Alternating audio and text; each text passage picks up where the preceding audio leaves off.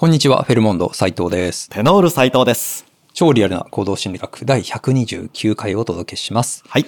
今日のテーマは、マインドフルネスを実践する第一歩は、鼻呼吸の意識鼻呼吸。ということですね。まあ、大マインドフルネス、まあ、瞑想とかね、いろいろこう手法があって、はい。まあ、少し前に、まあ、こう、不安をなくすための方法として、まあ、現在、この瞬間を意識しましょうと。はい。ね。これがなかなか難しいわけですよ。難しい。つい、ねつい、ああ、昨日、あんなことしなければよかったとかね。ああ、昨日、スタバで、うん。なんだ、アフォガード、なんとかフラペチーノ 飲まなければ、はい。体重がキープできていたのに、みたいな。増えちゃった。増えちゃった。あで、明日ね、ーうん。起きていないのに、うん。ああ、明日早起きするのなんかやだな、寒いなとか、ね仕事が、うん明日こんなことがあるからちょっと嫌だなって思ってしまったり、まだ起きてないのに。っうん。ていうことばっかり考えていて、はい。なんかそれにストレスを感じてしまう。ね。ね。うんだそもう通り過ぎた時間であり、うんえーまだ起きていない起きるかもわからないようなことからもう今ストレスを受けてしまうというね。ダブルで。ねは。はいいしかも今に生きていないので、うんあっという間に年取るっていう。そう。はいあれ10年前となんか変わってないぞみたいなね。あ ありますからね、本当に。ーですよね。でそれで、えー少し前に、はいその今を意識するためには、まあ一つの方法として、まあ動作をゆっくりゆっくり。やろうと。はい。これ結構いいぞっていう話しましたね。しましたね。はい。で、えーまあ瞑想というのもありますけれども、うんまあ非常に瞑想ってこう奥が深いし、はい。なんか瞑想自体が目的になってしまって、うん。なかなかね、こう効果を感じられないっていうような話もありますね。ですよね。これこれってあの何かの勉強をするはい。楽器の練習をするなんていう時も同じだと思うんですけど、こうある日思い立ってはい。じゃああこれから毎晩寝る前に5分間瞑想するぞ、うんみたいに決めるとじゃあその5分をこうストップウォッチか何かではいこう測って、で5分経ってピッピッってなるとよしっていうような、うん5分やったぞっていうね。はい、はい。もう時間をこう経過するという、それが目的になってしまうっていうのはあり得るんですよね。そうですね。うん何分練習したから今日のノルマあ OK みたいな。はい。本来何何分でもいいんですよね。ですね。うんはい。本当に数秒でもいいし、はいね、30分1時間でもいいし、うんでまあ今日取り上げるのは、まあ、本当の入り口とはいいうことで、こうね、緊張した時に、うんえー効果があるまあ、テクニックとして、えー呼吸法、呼吸法。はい、を取り上げたいなと。そうですね。まあ、鼻呼吸というタイトルにありますけれども、はい。この呼吸に意識をするっていうのは、うんまあ、ちょっとね、瞑想とかやったことが、やろうと思って本読んだことがね、ある人は出てくることなんですけれども、うん鼻呼吸はい。ですね。が、あー意識するだけで、うんまあ、だいぶ入り口に立てるところですよね。ですね、もうどんな瞑想いろんな瞑想マインドフルネス、座禅とかありますけども呼吸に触れない手法というのはまずないと思うんですね。そうですね。何かしら、うん。うん呼吸こういうふうに息をしましょう。お吸う時はこうしましょう、あーこのくらいの秒数カウントしましょうとかいろんなのがあるなのでえー呼吸が重要であることは、まあ、まず間違いない間違いないと。そうですね。でただこのもうすでに何何かしらやっている方は、あもう今やっているやり方でいいと思うんですね。あのね他のおやり方が気になるとは思うんですけども例えばあ今今日鼻呼吸って言いますが、じゃあ口呼吸はダメなのか？うん口呼吸ををするやり方を教わって今までやってるんだけれども、はいはい。なんて言うとちょっと落ち込んだり、うん。なんだよって 思ったりするかもしれないけどそれはそれでやってていいと思うんですね。そうですね、で、えー、じゃあ鼻呼吸なのか口呼吸なのかあ静かな呼吸なのか、うん、激しい呼吸なのか、うん、えーと、お腹はふくこう吸った時に膨らむのかへこむのか、はい、これもういろんな説がある。おなので、うん、はい、もう呼吸法について興味がある方は多分その辺こうすっきり解決したことは多分ないと思うんですね。まあ、読む本によって微妙に違ってたりしますよね。はい、ですよね。うん、だ鼻呼吸呼吸の基本は鼻だと。うんえー、喋ったり歌ったりする時はあ口を使って吐くけれども、はい、でも吸うことはまずないとか、うん、っていうのを聞くとあ確かにそうだなと。思うけどもでもなんかこの瞑想なんかでも口から吐きましょうみたいなのを聞いたこともあるなあなんて思うと、うんね、どっちなんだ？でも自然でも鼻から吸って、はい、鼻から吐く方が自然だなって思うこともあると思うんですね。実際やってて、そうなっていきますね。そうですね。はい、なのでの、まあ、今回取り上げるのもあるいはこう体の構造的にも鼻呼吸吸う時も吐く時も別に口をねそのまんま閉じているままでいい。でさらにはあ静かな呼吸がいいと。そうですね、はい、で肺は目いっぱい使う方がいいので、はい、えー、静かに呼吸ということは長く呼吸をするという、うん、長くゆっくりと、はい、で長く時間をかけて吐く、うん、でこれもじゃあ具体的には何秒かけるんだと。でこれも時々聞くと思うのが、うん、あ4秒かけて吸う、うん、で8秒かけて吐くみたいにこの吐く方が長くっていうこれはよく聞くと思うんですね。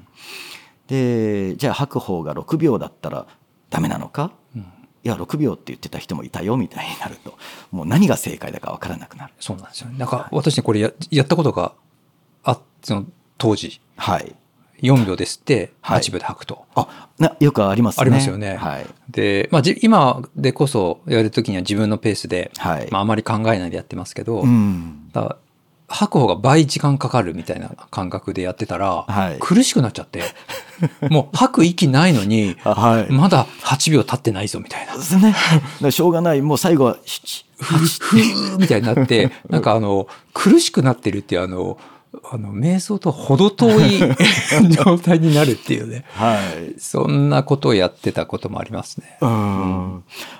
ね、それは、こう、ね、吐く方を何秒っていう、うん、それはまた、あの、その手法の考え方っていうのがそれぞれあって、はい、ね、この呼吸により意識を向ける、うん、呼吸から意識が離れないために、えー、わざとか数える。うん。わざとこの吐く空気の量のコントロールを難しいコントロールを続けるんだっていうのもそれ確かに一理はあるんですよね。はい、でそういうのもひっくるめて、えー、今日は、まあ、エッセンスを取り出すという、うん、呼吸が大事なことはまあ間違いないだろうと。あとはあ鼻で吸って鼻で吐くというのもこれはまあ間違いではないだろう。はい。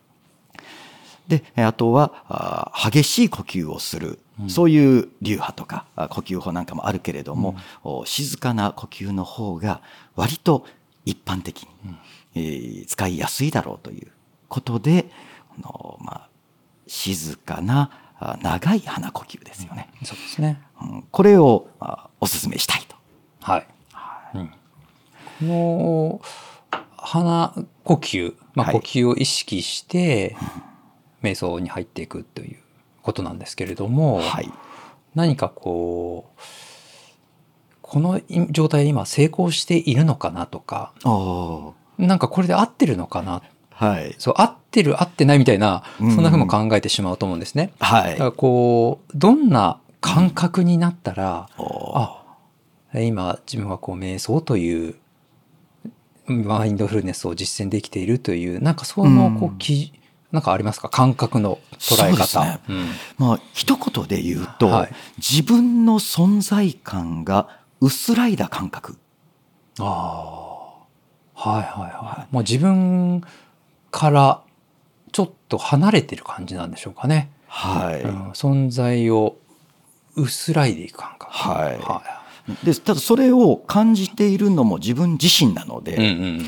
なのでなかなか難しいんですよね。そうですね、うん。今自分は薄くなったかなっていうのを そうですね。強く感じようとすれば、薄くなったかなっていうのを、はい。えっと、自分で感じてるわけですから、はい、それ強まっちゃいますもんね。そうそうそう。はい。なので、まあ、その自分の存在感があちょっと薄らいだ、うん。どこにいるのかわからない。今どんな格好でいるのか、うん。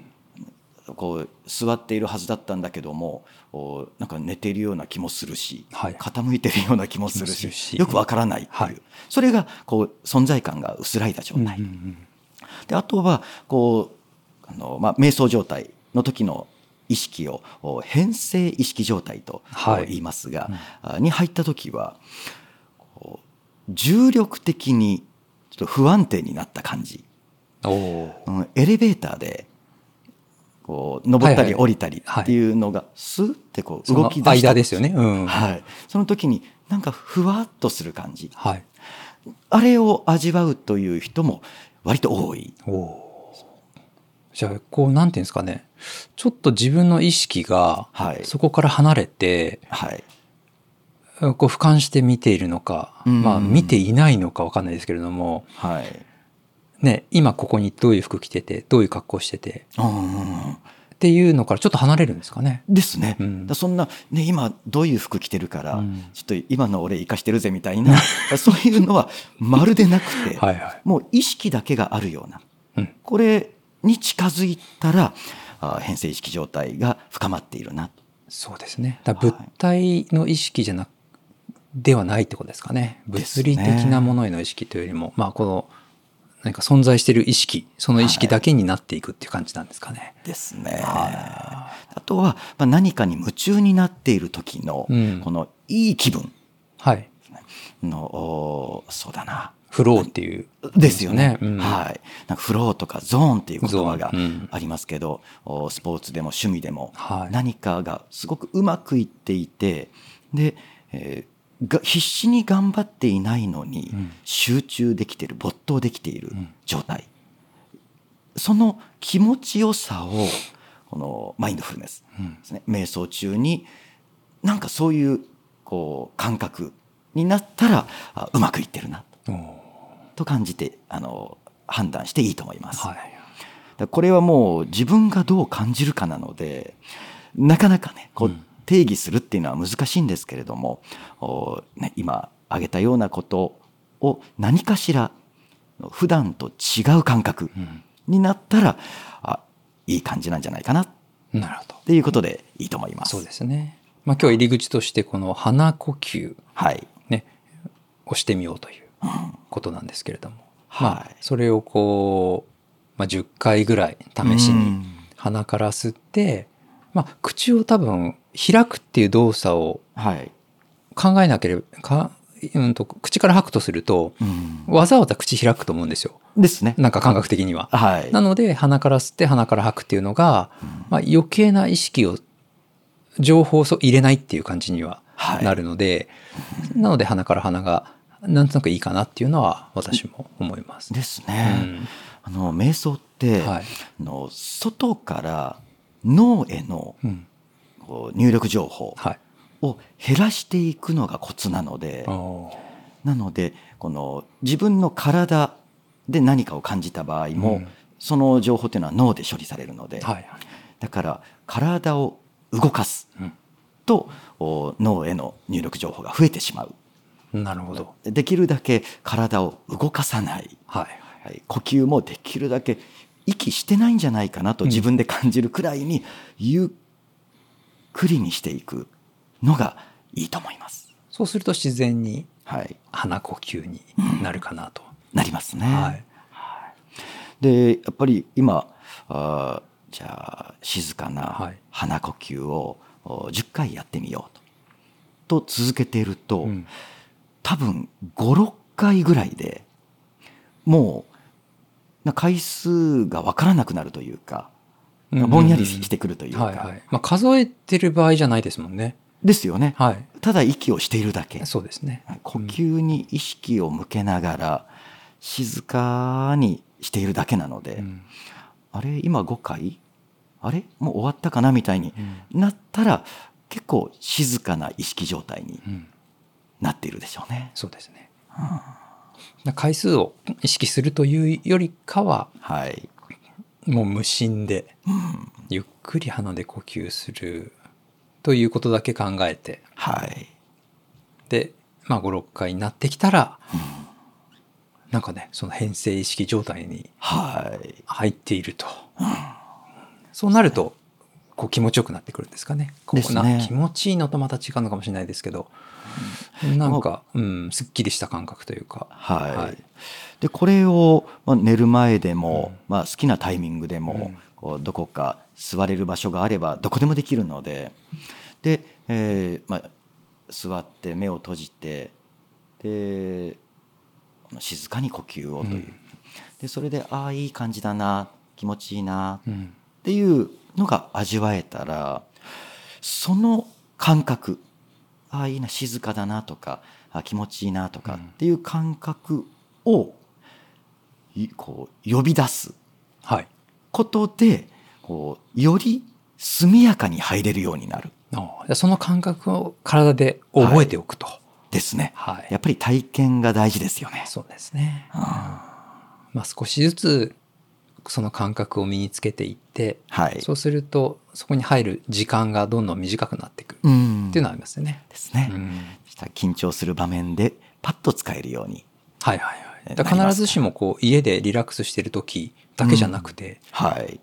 ね、大事な場面で、ね、あのー緊張が走る時でも、これを瞬間的に外でも使えるってことですよね。ということですね。はい。なので、えーマインドフルネスの第一歩として、鼻呼吸。鼻呼吸はいちょっと意識していただくと、ここからね、瞑想のこう体験が開けていくと思うので、はいぜひ実践してみてください。はい。はい。